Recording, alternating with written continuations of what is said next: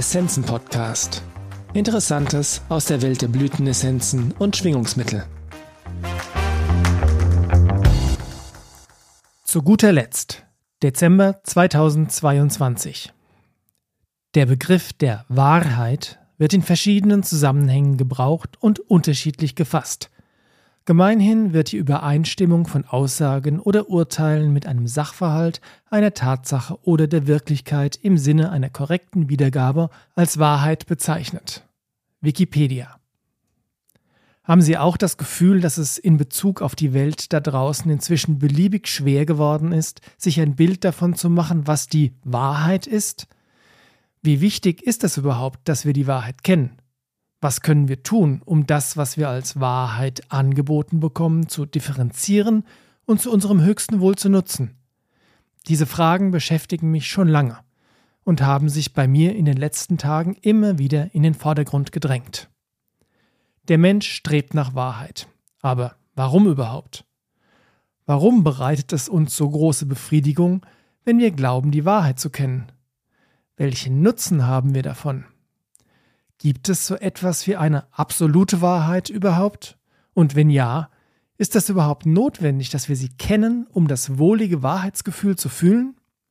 Wie weit sollte unser Streben nach der Wahrheit also gehen? Und wie können wir dafür sorgen, dass wir uns damit nicht auf den Holzweg begeben?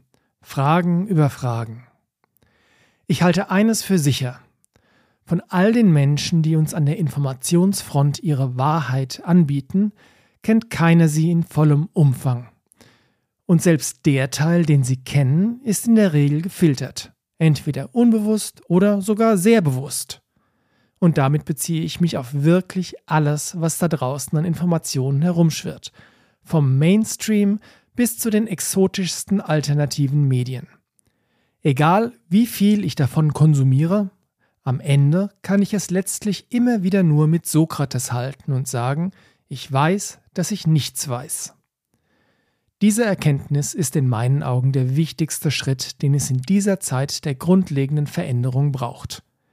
Wenn wir verstanden haben, dass niemand, absolut niemand da draußen im Besitz der reinen Wahrheit ist, geschweige denn sie uns auch noch einfach so auf die Nase binden würde, dann können wir nur zu der Erkenntnis kommen, dass wir, wie für alles andere auch, selbst die Verantwortung für unsere eigene Wahrheit tragen.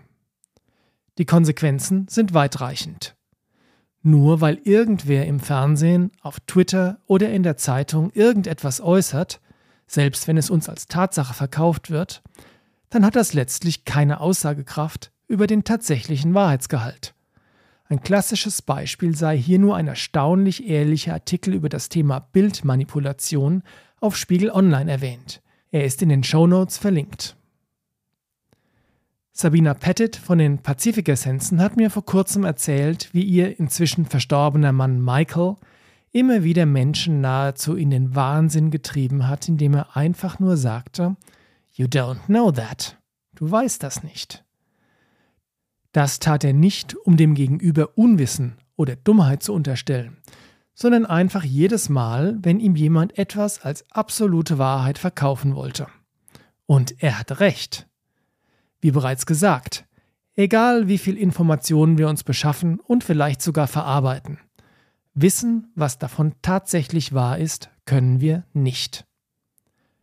Wenn wir überhaupt eine Chance auf ein kleines bisschen absolute Wahrheit haben, dann eventuell im Bereich unseres persönlichen Erlebens – und selbst hier ist es so leicht, sich zu täuschen.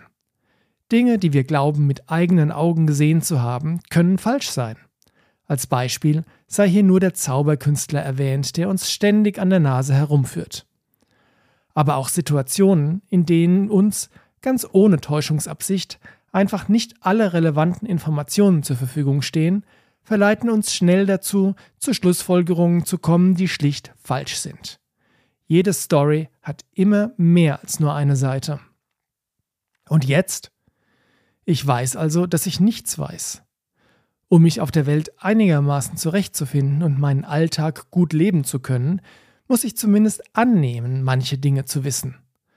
Um aus diesem Dilemma herauszukommen, muss ich, wie gesagt, die Verantwortung für meine eigene Wahrheit übernehmen.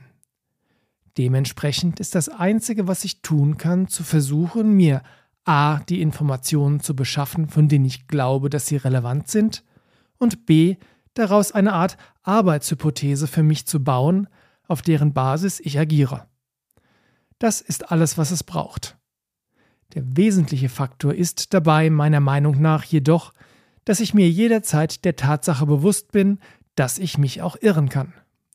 Dementsprechend tue ich gut daran, nicht zu versuchen, anderen meine Wahrheit als die Wahrheit zu verkaufen. Wenn es in den Nachrichten kommt, dann muss es auch wahr sein, oder? Der XY hat das auf seinem Telegram-Kanal gepostet, deswegen stimmt es. Um es mit Michaels Worten zu sagen, You don't know that. Der von mir hochgeschätzte Reinhard May hat das übrigens schon 1983 in seinem Lied Was in der Zeitung steht auf den Punkt gebracht. Ich habe leider den Eindruck, dass es schon Zeiten gegeben hat, in denen die Medien und die Menschen etwas bescheidener mit ihrem Anspruch auf absolute Wahrheit umgegangen sind. Und ich glaube zu beobachten, dass sich dieses Phänomen bereits in den letzten ein bis zwei Jahrzehnten besonders rasant, aber ab Februar 2020 in den Medien und leider auch in den Köpfen vieler Menschen breit gemacht hat. Unsere vornehmste Aufgabe muss es nun sein, wieder zu erkennen, dass Wahrheit oft subjektiv ist und dass die Option, dass wir diejenigen sind, die uns irren, nie ausgeschlossen ist. Eine tolle Essenz, um unser Unterscheidungsvermögen zu unterstützen und unserer eigenen Wahrheit auf die Spur zu kommen, ist Sand Dollar von den Pacific Essences. Diese Essenz kann uns helfen, den seelischen Gründen auf die Spur zu kommen, die hinter körperlichen Beschwerden stecken, auf einer allgemeinen Ebene unterstützt sie uns jedoch auch hervorragend dabei, Illusionen zu durchschauen und hilft uns, unseren eigenen Sinnen, körperlich oder feinstofflich, zu vertrauen.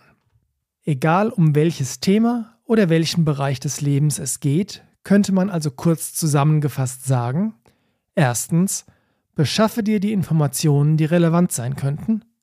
Zweitens, bilde dir daraus deine persönliche Meinung darüber, was wahr ist. Drittens, halte es jederzeit für möglich, dass du dich auch irren könntest.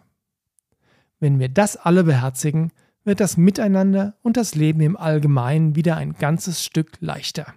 Und das ist meiner Meinung nach ein wichtiger Aspekt dessen, worum es in dieser großen Phase der Veränderung geht. Liebe Grüße aus Aschaffenburg, ihr Carsten Sann. Vielen Dank fürs Zuhören.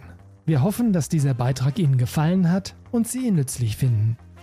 Alle erwähnten Essenzen und Produkte finden Sie in den Show Notes oder auf unserer Website unter www.essenzenladen.de.